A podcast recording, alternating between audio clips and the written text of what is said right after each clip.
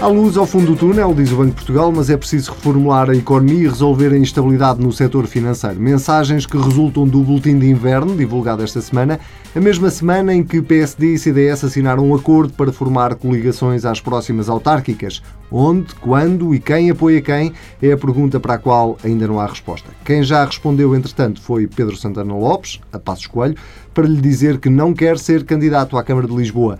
O Política Pura desta semana não tem, para já, nenhum candidato que se conheça às próximas autárquicas, mas tem Nuno Melo e Jorge uhum. Costa. Bem-vindos. Nuno Melo, uh, começo por si para lhe perguntar se uh, um apoio do PSD à Assunção Cristas era bem-vindo à Câmara de Lisboa, naturalmente. Bom, eu acho que todos os apoios são bem-vindos. Boa noite, antes de mais. Eu acho que todos os apoios são bem-vindos, porque, como é normal, quem vai a votos quer ter esses votos expressos nas urnas. E é melhor ter um grande partido como o PSD a apoiar uma candidata, que no caso é a Assunção Cristas, do que não ter nessa expressão eleitoral. Agora, o que para mim é relevante é perceber aqui a vontade da Presidente do meu partido ser candidata, sem depender de quaisquer outros apoios, valendo-se e acreditando na sua força eleitoral, que é evidente, tem popularidade e tem votos e tem reconhecimento, e nisso não estando condicionada, o que é, que é importante e mostra o acerto da decisão. Mas acha que com o PSD ela tinha hipóteses de ser eleita Presidente da Câmara? Ah, não tenho dúvida nenhuma disso. Não tenho dúvida nenhuma disso. Só por si a Isso é colocar Cristas, a fasquia um bocadinho não, elevada. Porque... Só por si a Assunção Cristas é uma candidata fortíssima. Eu não tenho dúvida nenhuma de que, indo a votos sozinha, terá muito bom resultado e no final, no CDS, teremos todos razões para estar uh, satisfeitos. Uh, naturalmente, quando se candidata, candidata-se com uma expectativa de vitória, mas também com realismo. E com esse realismo, obviamente que somados os votos naturais do eleitorado do CDS, alguns que poderiam tender a votar no PSD, eh, mais seria de acreditar nessa, nessa vitória. Portanto, enfim, eu não, eu não vejo porque seria estranho era a Assunção Cristas candidatar-se, ter hipoteticamente o apoio do PSD a par do CDS, sendo certo que certamente pelas suas características pessoais conseguiria entrar noutros eleitorados para além dos tradicionais do CDS e do PSD e não ter uma expectativa de vitória. Isso é que seria estranho, portanto. Jorge Costa. Não é colocar a fasquia alta, é ser realista. Com Santana Lopes fora da corrida, eh, a Câmara está ganha para Fernando Medina ou Assunção Cristas, com um eventual apoio do PSD, pode de facto eh, dar luta a Fernando Medina? Eu penso que Fernando Medina tem a vida muito facilitada pela oposição de direita em Lisboa. Uh, se virmos a situação atual do PSD, o desnorte é completo. Ainda esta semana, o PSD votou de maneiras diferentes na Câmara Municipal e na Assembleia Municipal sobre um assunto tão importante como o regresso à Câmara Municipal de, de Lisboa da Carris. Uh, e, portanto, uh, a desorientação é grande. Não há ninguém que queira pegar no programa do PSD em Lisboa para levar para a frente uma candidatura. Se, se isso vai beneficiar a candidatura da Assunção Cristas ou não, eu acho que a Assunção Cristas parte com uma dificuldade, que é a memória do eu fico de Paulo Portas. Uh, Paulo Portas dizia que ficava e não ficou. Uh, Assunção Cristas já entra dizendo que não vai ficar. Ela própria o explicou quando se apresentou a candidata, uh, de que nunca cumpriria mais do que meio mandato e que depois terá outros projetos. essa circunstância, juntamente com a tentativa de fazer uma imagem de uma candidatura de preocupações sociais quando a população de Lisboa e, sobretudo, a mais pobre se lembra do efeito que teve a lei das rendas e, a lei de, e sobretudo, as, das rendas sociais nos bairros mais pobres da cidade, eh, tem também mostrado alguma, alguma dificuldade de arranque, vamos pôr as coisas assim. E, portanto, Medina não tem uma vida muito dificultada deste lado, deste lado do espectro. Uh, os outros partidos terão as suas candidaturas, o Bloco de Esquerda terá a sua candidatura. Uh, na Assembleia Municipal tem sido a força com uma intervenção mais consistente do ponto de vista da crítica ao mandato de Fernando Medina e, sobretudo, em dois eixos que eu julgo que são o que vai, o, em torno do que se vai fazer o debate em Lisboa sobre o futuro da, da, da cidade, que são as questões de, dos transportes públicos, precisamente, e dos impasses em que foram deixados os sistemas de transportes e de alguma insuficiência da resposta da Câmara até, até, até agora sobre a questão Uh, tanto dos transportes como da circulação em geral, da mobilidade na cidade, dos meios alternativos, da forma de, estruturar os transportes públicos, da resposta nas, na Carris, dos sistemas de, transporte, de, passo social, etc. Agora, recentemente, houve alguns avanços interessantes, mas que são, mas que são tardios e ainda curtos. Isso depois, sobretudo, a questão da habitação. onde o, a Câmara se tem portado com uma enorme. Um, eh, digamos, com uma grande distância em relação ao problema da cidade, que é o preço dos alugueres, que aumentou 40% em média desde 2014. Ainda agora há poucos dias esteve em Lisboa a relatora da ONU para as questões da habitação eh, e levantou precisamente essa questão. Há um problema de direitos humanos em Lisboa, que é o direito à habitação. Uh, e isso tanto vale para os, para os mais pobres e para aqueles que têm tido uh, dificuldade em responder às políticas do governo anterior, com o aumento das rendas sociais e com que foi exponencial em bairros, em, em muitos bairros, inclusive aqui, mesmo na zona onde estamos agora a falar. Um, e, e, e, para, os, e para, para, para, os, para, os, jovens casais, para as pessoas que querem viver na cidade de Lisboa e que são expulsas pela, pela, pela, pela, pela enorme especulação com as casas, sobretudo nos, nos, bairros mais centrais da cidade, onde o, o, a, a, pressão turística se tem feito sentir de forma mais aguda. E aí uh, uh, os fundos imobiliários têm entrado muito livremente, está muito concentrada, cada vez mais concentrada a propriedade destes apartamentos e destas casas no centro da cidade, que, e as pessoas que querem viver no centro são expulsas para dar lugar a este, a este este, este arrendamento local, a este, a este negócio do alojamento que está, que está, que está a expandir-se desenfreadamente e de forma descontrolada. Lisboa precisa de turismo, gosta de turismo, gosta de ter os turistas cá. Não há, um, não há a esquerda não está contra uh, o investimento no turismo e a abertura da cidade, mas uh, a questão da habitação é uma questão central e, portanto, os moradores de Lisboa, uh, quem quer viver em Lisboa, o rejuvenescimento das jovens gerações de lisboetas que têm que ficar na cidade está hoje em causa em, em função do, do, descontrole deste modelo. E, e só para, para, terminarmos aqui este capítulo do, do, do jogo partidário ou político, tendo o Bloco de Esquerda uma candidatura própria à Câmara de Lisboa, que ainda não anunciou quem é, mas que será aparentemente um rosto mais ou menos desconhecido ou não tão conhecido, aparentemente, novo. um novo rosto do, do Bloco de Esquerda. Uh, se Medina precisar de, do, do Bloco de Esquerda para ter maioria absoluta na Câmara pós-eleições, o Bloco está disponível para criar ali uma espécie de geringonça? Já camarada? o dissemos. Aliás, a lição que, se, que o país tirou das últimas eleições legislativas é que o voto útil, na verdade, é muito inútil, porque se uma coisa ficou à vista nas últimas eleições é que uh, uh, dar força ao Bloco de Esquerda e a uh, outras componentes da esquerda, mas a força que o Bloco de Esquerda teve nas últimas eleições foi decisiva para a solução política que foi encontrada. E, portanto, que uh, na futura Câmara Municipal de Lisboa e ao nível da variação haja uma representação mais diversa e em que a esquerda e o Bloco de Esquerda tenham um peso maior, isso é muito importante para as soluções que depois venham a ser encontradas e para que, uh, para enfrentar a pressão da especulação imobiliária sobre, sobre a habitação, para responder ao problema dos transportes públicos, haja uma força comprometida e que uh, possa ter sobre a governação de Fernando Medina o mesmo efeito que tem tido em termos nacionais sobre a governação do PS. Nuno Melo, para, para alargarmos aqui um bocadinho o espectro em relação... Ah, então, então força, aproveito já para, eu acho, para acho, acho este comentário muito interessante, vindo de quem apoia António Costa na governação, que foi candidato à Câmara de Lisboa com as promessas de que ficava e hoje é Primeiro-Ministro. E, portanto, isto é, nós vivemos tempos de dualidade de critérios absoluta, em que à esquerda tudo é permitido, à direita tudo é censurado. E, portanto, se o António Costa foi candidato à Câmara, garantindo que ficava até ao fim, hoje é Primeiro-Ministro, não tem problema nenhum. Se a Assunção Cristas for candidata à Câmara e um dia puder vencer eleições numa ambição, numa expectativa de ser Primeiro-Ministro, aí já há um grande problema. É extraordinário. Só temos expectativas facto. diferentes sobre é, o futuro não, da Assunção É extraordinário de facto. Não, mas isto, não, estou a falar da, da questão. o que censura na Assunção não questionem António Costa. Isso é que é grave, sendo que em relação à Assunção nem sequer diz a verdade, por uma razão. Porque a Assunção Cristas candidata-se à Câmara de Lisboa para, se ganhar, ser Presidente de Câmara. Não invalida, porque naturalmente se sedimenta politicamente e se projeta eleitoralmente, que enquanto Presidente do CDS, e essa é a minha opinião, não possa ser depois candidata em eleições legislativas. E se os portugueses dissessem, nesse momento, e aí é tal a questão da perspectiva. Mas a perspectiva em partidos como os nossos, que têm esta expressão eleitoral, uh, não é bom, porque isso significa que não tem sequer a ambição de um dia crescer mais. E eu no CDS tenho. Vamos cá ver. E esperar que, por causa disso, a Assunção, se for candidata em eleições legislativas, imaginemos, em tese, hipoteticamente, tudo é possível nas urnas. Ninguém diria que hoje o PASOK estava, tinha implodido à conta do Siriza ou que o Podemos tinha metido o PSOE no bolso. As coisas são mesmo assim. Portanto, o futuro a gente não sabe.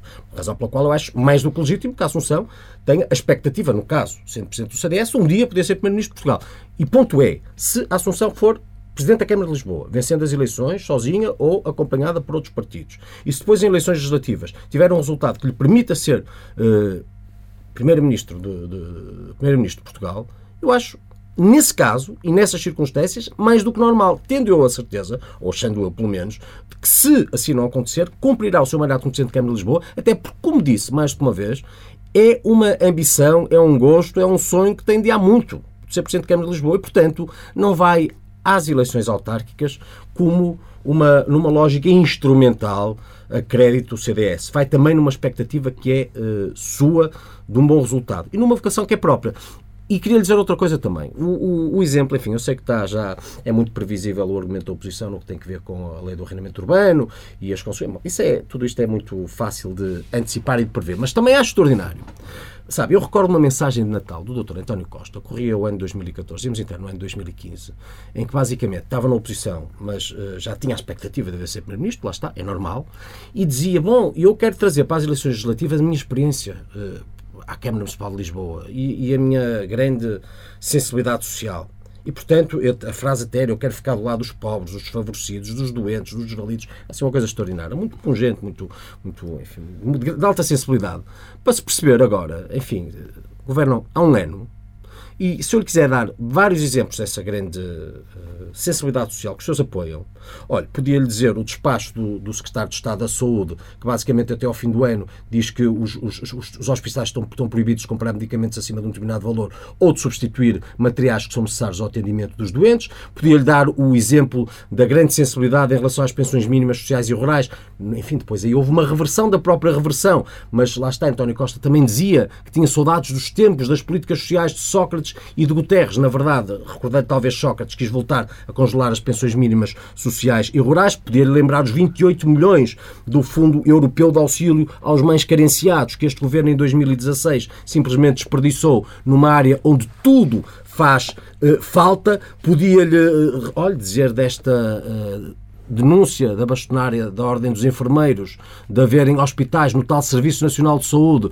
onde doentes passaram dois dias sem comida e sem eh, medicamentos, podia-lhe dar o exemplo, é um que vale por muitos ou por todos, do, do, do, deste velho idoso que uh, pedia para ser institucionalizado num lar de idosos há muitos meses e que morreu com hipotermia uh, uh, neste país. E, portanto, sobre a sensibilidade social, nós, quando argumentamos em relação ao futuro, é bom que tenhamos uma perspectiva também em relação ao passado e num tempo que é curto, relativamente a quem apoia no governo, foi presidente de Câmara, sob argumento que na Câmara tinha tido uma grande experiência do ponto de vista do apoio social que queria levar para a governação, que é como se vê. E uma coisa lhe garanto: sensibilidade social a Assunção tem. E o CDS tem. Porque está na nossa gente, está na nossa matriz. E, portanto, de resto, as, as, os Estados sociais nascem do socialismo democrático e das democracias cristãs na Europa não nascem dos outros socialismos nem em setores um bocadinho mais à direita. E, portanto, enfim, eu devo dizer que eu tenho uma grande expectativa nesta candidatura da Assunção, que revela vontade, também de cumprir o mandato, revela força e não tenho dúvidas de terá votos.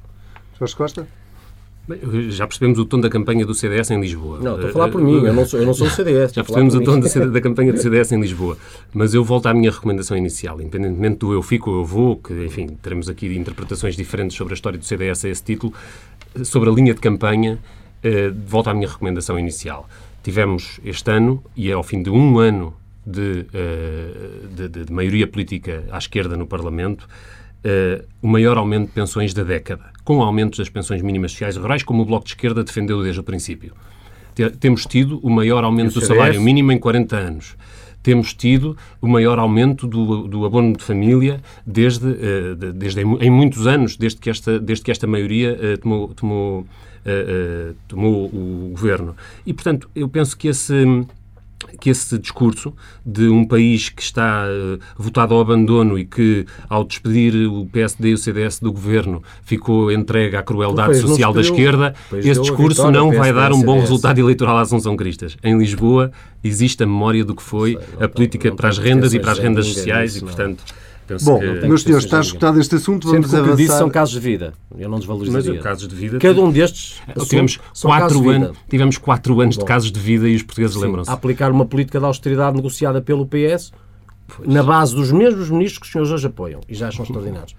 Vamos avançar uh, para falar um bocadinho de economia, porque esta semana foi conhecido o Boletim de Inverno do Banco de Portugal, uh, que revê uh, muito ligeiramente em alta o crescimento económico para o país, revê numa décima. Eu vou começar desta vez pelo Jorge Costa para, para perguntar, eh, até usando eh, não só o boletim do Banco de Portugal, mas as palavras que o Presidente da República teve esta quinta-feira numa entrevista à TSF, onde dizia que basicamente as grandes prioridades do país para os próximos anos deviam ser o investimento, um, uh, um maior crescimento das exportações. Uh, e o Banco de Portugal vai um bocadinho quase no mesmo sentido, quando diz uh, a economia está a crescer de forma sustentada, mas é preciso reformular a economia portuguesa em alguns aspectos. falta de facto aqui uma política mais estratégica do ponto de vista económico. Eu penso que cada relatório que, que, que vai saindo, cada, as declarações do, do Presidente da República uh, e, e, e, mesmo recentemente declarações de membros do Governo, do Primeiro-Ministro, do Ministro Vieira da Silva ainda hoje, que referem a necessidade de Portugal encontrar a margem de manobra necessária para responder aos problemas essenciais que são o emprego e o investimento público. E se isto, uh, uh, dito assim, parece ser cada vez mais consensual, o problema que se coloca é saber como. E uh, o, o, que temos em cima da mesa, no, de, de, e ficou mais uma vez à vista no último Orçamento de Estado, é uma situação perfeitamente insustentável do ponto de vista da dívida pública. Isso vem sendo reconhecido, vem sendo reconhecido pelo Ministro das Finanças, pelo Primeiro-Ministro, pelo Ministro Vieira da Silva, vem sendo reconhecido, uh, já estava muito consolidado como um consenso político na sociedade portuguesa desde o Manifesto de 74, mas hoje isso está cada vez mais à vista, porque no final, de, no Orçamento para 2017, os números, os números que contam são os 5 mil milhões de euros de um superávit que, no entanto, não chega sequer para pagar os 8 mil milhões de euros dos juros da dívida.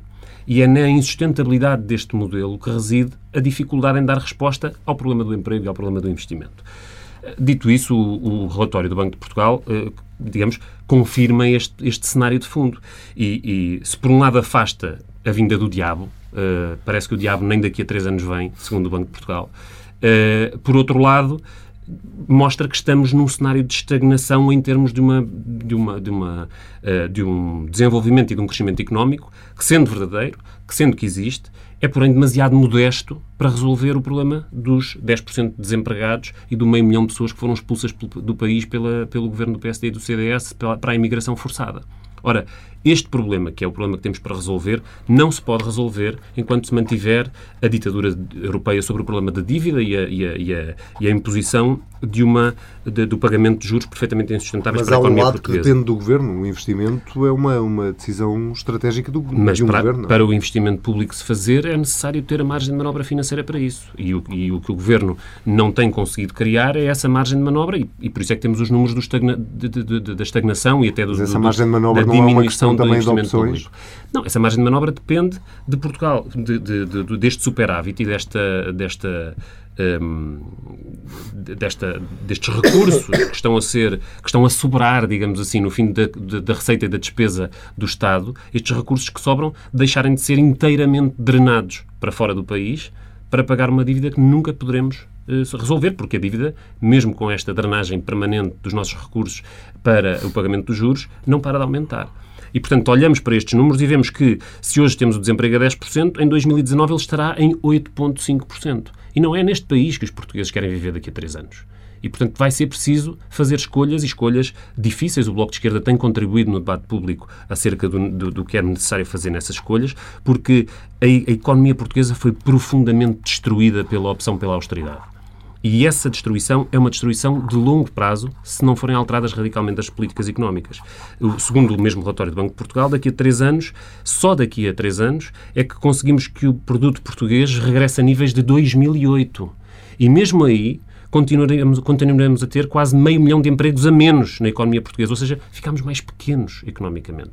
O país ficou mais fraco, mais incapaz de responder aos desafios e às suas necessidades e à necessidade de, de, de uma economia com justiça e capaz de, de envolver e de incluir eh, todo, todo, todos os que cá vivem.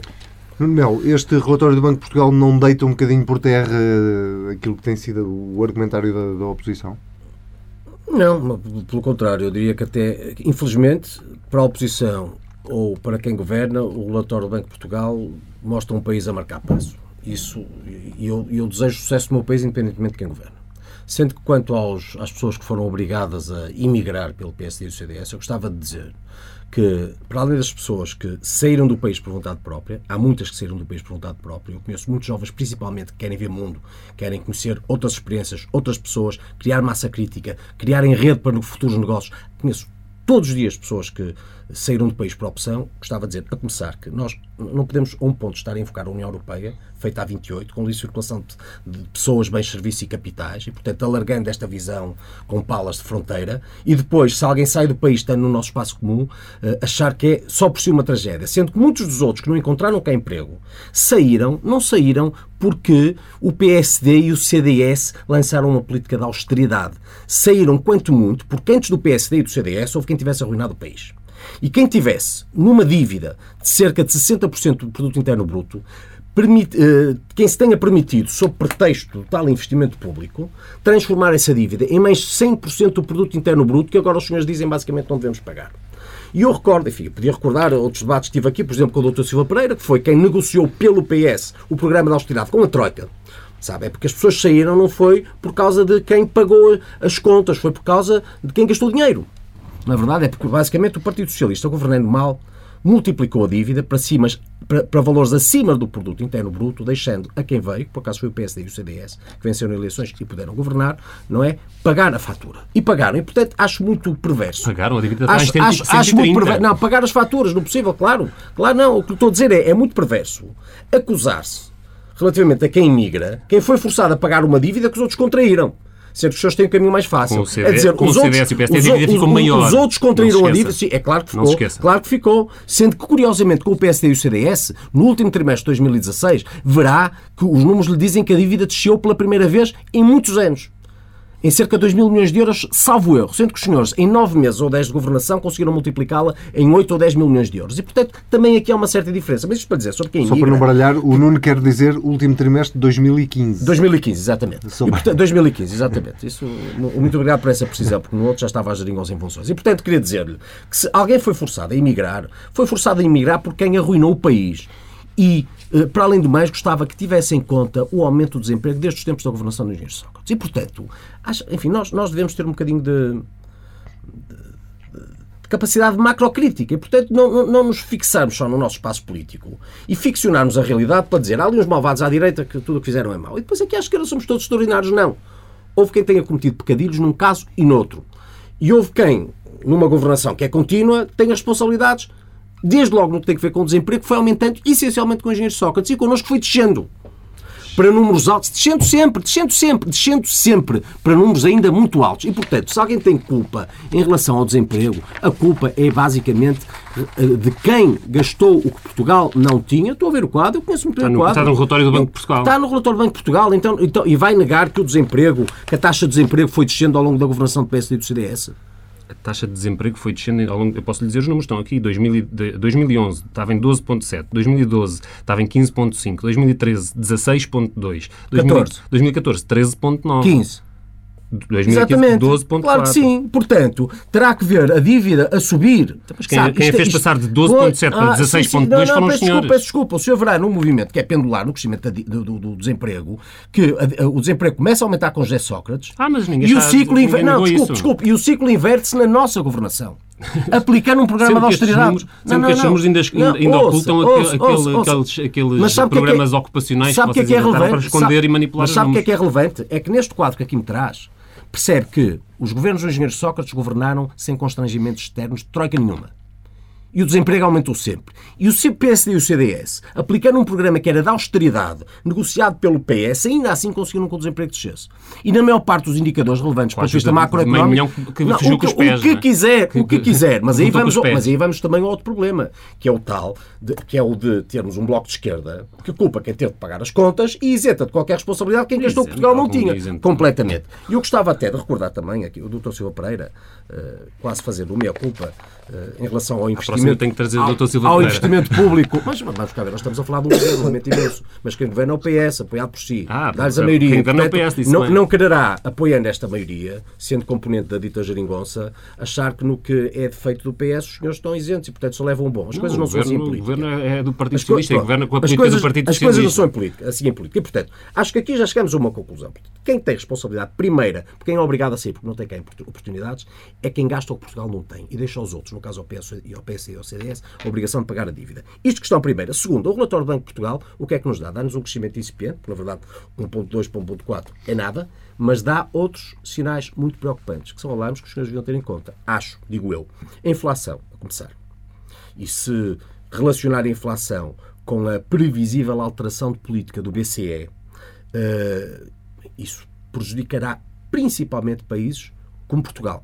Os países que dependem da ajuda externa e que nas políticas do BCE têm conseguido menor taxa de juro. Em segundo lugar, a em segundo lugar o PIB, porque revê o PIB em baixa, o produto interno bruto em baixa. E o produto interno bruto dá-nos a capacidade de criação de riqueza do país. E, portanto, quando é revisto em baixa o produto interno bruto para 2016 e 2017, por alguma razão será. Depois, a, necessidade de redução, a expressão é esta, redução da vulnerabilidade da banca. Ora, a redução da vulnerabilidade da banca significa, grosso modo, injeção de capital com recurso ao dinheiro dos contribuintes.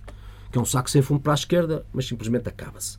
E os contribuintes já estão mais do que onerados. E o mais próximo passo será o da recapitalização de uma Caixa Geral de eh, Depósitos, que bem sabemos quanto é que nos levará. Depois, eh, enfim, ref- refere a necessidade de um esforço adicional de consolidação eh, orçamental. E esse esforço adicional de consolidação orçamental é talvez tudo aquilo que é contrário ao fim da austeridade que toda a esquerda apregoou em campanha e supostamente agora durante a governação. Não é? E, portanto, sobre este relatório, o que eu lhe queria dizer é se, felizmente, dá-nos um crescimento incipiente, mas completamente residual, não é isto, nisto estamos de acordo, não é isso que vai alterar conjunturalmente a nossa realidade e nos vai dar grande benefício. No resto há sinais de alarme, que é bom que sejam tidos em conta. Vamos então para o último tema eh, que temos para, para esta semana. Tem a ver com uma proposta do Governo de introduzir no quinto e sexto ano, na disciplina de Educação Sexual, o tema do aborto e eh, também no pré, eh, na- no pré-escolar, não é no pré, sim, no pré-escolar, na, na primária, Sim, sim, no prim- fundo, sim, na primária. eh, essa mesma disciplina de eh, Educação Sexual. Eh, Vou, vou, vou, vou, continuar aqui no Nuno Melo para, para depois terminar com o Jorge Costa. Faz sentido esta proposta? Uh, não, não faz sentido. Eu, eu, de resto, enfim, eu, uh, este referencial assim chamado foi feito supostamente em colaboração com o Serviço de Intervenção nos Comportamentos Aditivos e nas Dependências, o SICAD. Bom, uh, eu confesso-lhe que me causa alguma estranheza ter uh, matéria desta natureza, que tem uh, uma componente curricular, ser tratada por um serviço de intervenção nos comportamentos eh, aditivos e das dependências. Mas, fora isto, vamos cá ver. Eu tenho filhos de 5 anos. O que me dizem é que se prevê discorrer nas escolas sobre o aborto relativamente a crianças que têm 10 anos. 10, 11 anos. Crianças que têm 10, 11 anos.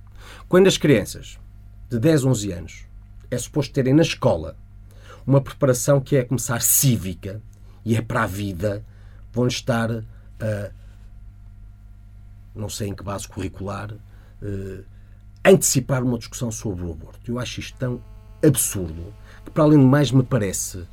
Eh, ou sabe, eu, eu não sou, pa- dizendo a mesma coisa em relação à educação sexual, a crianças que a única vocação que terão, talvez, nos momentos fora da escola é de jogarem a bola no pátio. E, portanto, sobre isto há vários aspectos a ter em conta. Em primeiro lugar, a idade das pessoas a quem vão ser ministradas estas eh, aulas de educação sexual e a propósito do aborto. Estamos a falar, portanto, de crianças de uh, 7 e 8 anos a terem aulas de educação sexual, que eu considero absolutamente anormal, mas seria eu, talvez um bocadinho conservador, e aborto a crianças de 10 anos. Obviamente que não faz nenhum sentido. Depois, os conteúdos.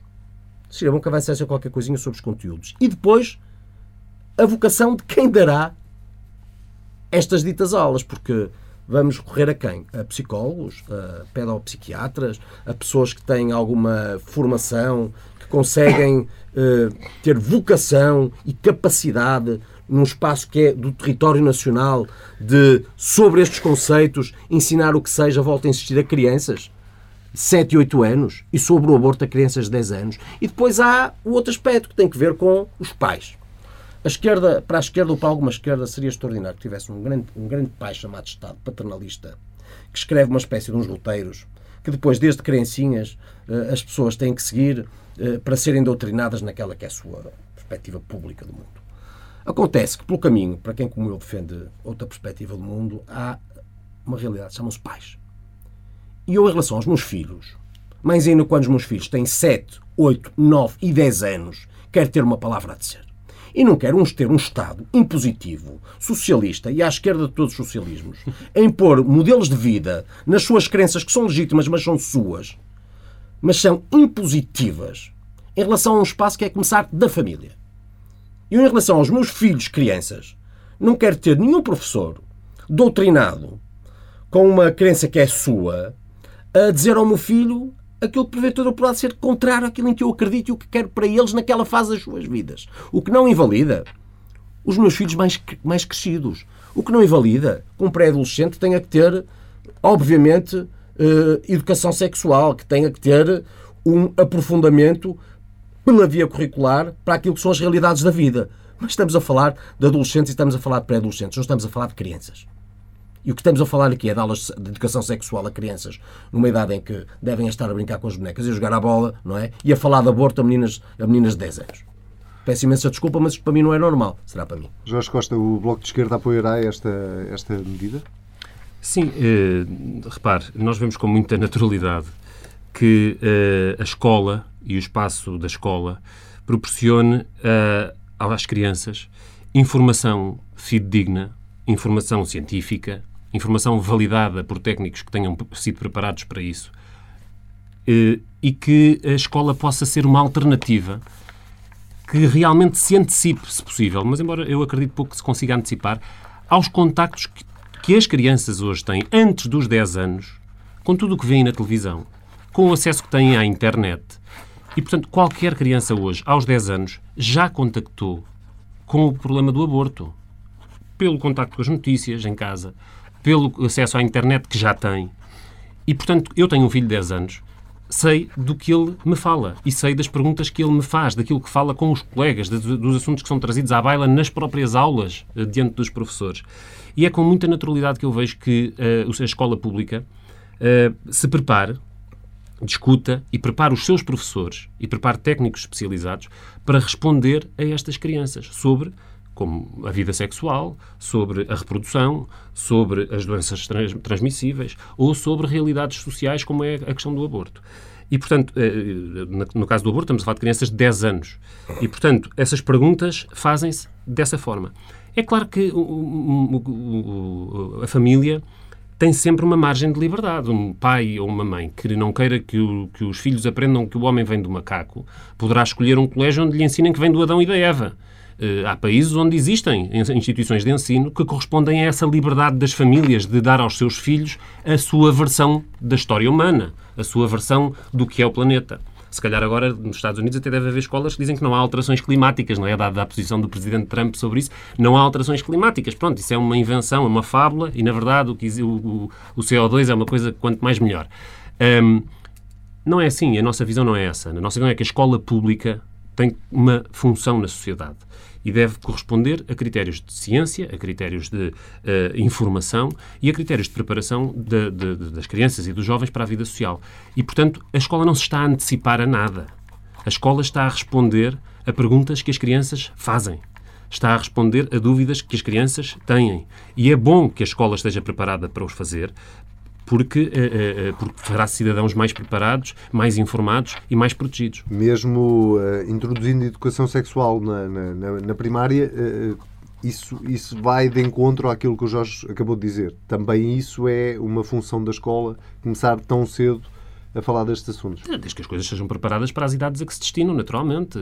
Quer dizer, é preciso ter uma visão muito obsessiva sobre a questão da educação sexual para haver como uma espécie de festival erótico não é? em que as crianças vão ver uh, modelos desfilar. Não, não é, não é isso. A educação sexual é a informação adequada à idade das crianças que a recebem. Isso para 4 anos, para, para crianças de, de, de 6 anos da primeira classe, a informação será uma, para crianças de 8 será outra e para crianças de 10 será outra. Bom, e é necessário que, essa, que esse debate possa fazer-se da maneira mais informada, porque as crianças só estarão protegidas se tiverem tido o acesso à informação Uh, preparada e, e, adequada à sua idade. Caso contrário, o que farão é ir informar-se por conta própria, que é o que hoje muitas vezes fazem quando lhes é negada a informação. E aí vão à internet, e vão apanhar o que a internet lhes der, ou vão às televisões e às televisões por cabo, procurar essa informação ou aquilo que elas pensam que possa ser alguma informação sobre a vida sexual ou sobre a reprodução, ou sobre a questão do aborto até. E, portanto, é bom que, seja, que a escola tenha uma informação de qualidade, preparada e à altura e adequada às idades de cada um. Nuno, um, minuto. Acho, um minuto. Não é ridicularizando questões sérias que se consegue ter razão no debate.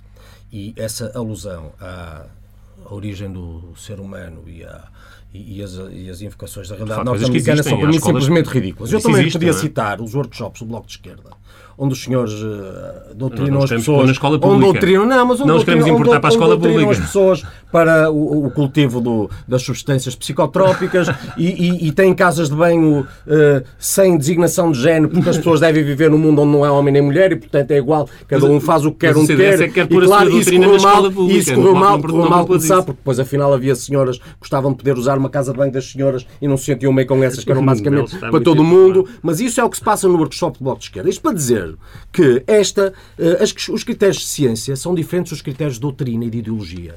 E esta é uma questão que encerra também muita questão de doutrina e de ideologia. Porque os mesmos técnicos, cientificamente validados, conforme têm uma perspectiva doutrinária ou ideológica no Bloco de Esquerda ou no CDS, são ambos técnicos mas têm sobre este assunto perspectivas diferentes. Seguramente, eu devo dizer que eu não gostava nada de ter um técnico do Bloco de Esquerda a educar o meu filho a partir dos 4 anos sobre educação sexual, muito menos a falar à minha filha sobre o aborto a partir dos 10 anos. Está a compreender? E digo isto como pai que sou. E os senhores não entendem isto. Sabe, Lamento imenso. Mas sabe, na escola pública os professores têm direito sei, às suas sei, opções. Sei, é isso que a Constituição lhes garante. E os pais também, sabe? Pois, e os pais também. E não há professor nenhum eu, que se, eu, eu não, não há professor, nenhum, do meu filho que partido mas, ele é. Mas não há professor não nenhum. Pois não, pois não. Mas eu preocupa muito alguma formação ideológica, para além da científica, de muito professor em relação à educação dos filhos. A cultura democrática tem que ir mais fundo. E por isso é que eu, na educação, acredito na liberdade de escolha, sabe? Os senhores não dão alta... Por isso é que sugeri um colégio Por isso é que os senhores não dão outra alternativa. E, portanto, pode haver... Mas sabe, eu posso pagar um colégio, mas há muitas outras pessoas que gostavam de poder pagar um colégio e não têm dinheiro. E os é senhores não, lhe dão, e os senhores não lhe dão outra hipótese que não seja a escola onde só tem essa visão. Está a perceber o que nos diferencia? É porque eu acredito num mundo onde percebido. as pessoas têm liberdade de escolha. Os pais também. E, e hoje, felizmente, eu posso pagar para que um filho meu nunca vá ter um professor a ensinar aquilo que é a sua doutrina numa perspectiva estatizante de um mundo em que, faz, em que basicamente eu me sinto arrepiado só de ver os meus filhos nele a crescer. Meus senhores, uh, o nosso tempo esgotou-se. Uh, o Política Pura fica por aqui. Não só esta semana, mas também este ano. Voltamos na primeira semana de janeiro. Bom Natal, bom ano novo a todos os Bom Natal a todos.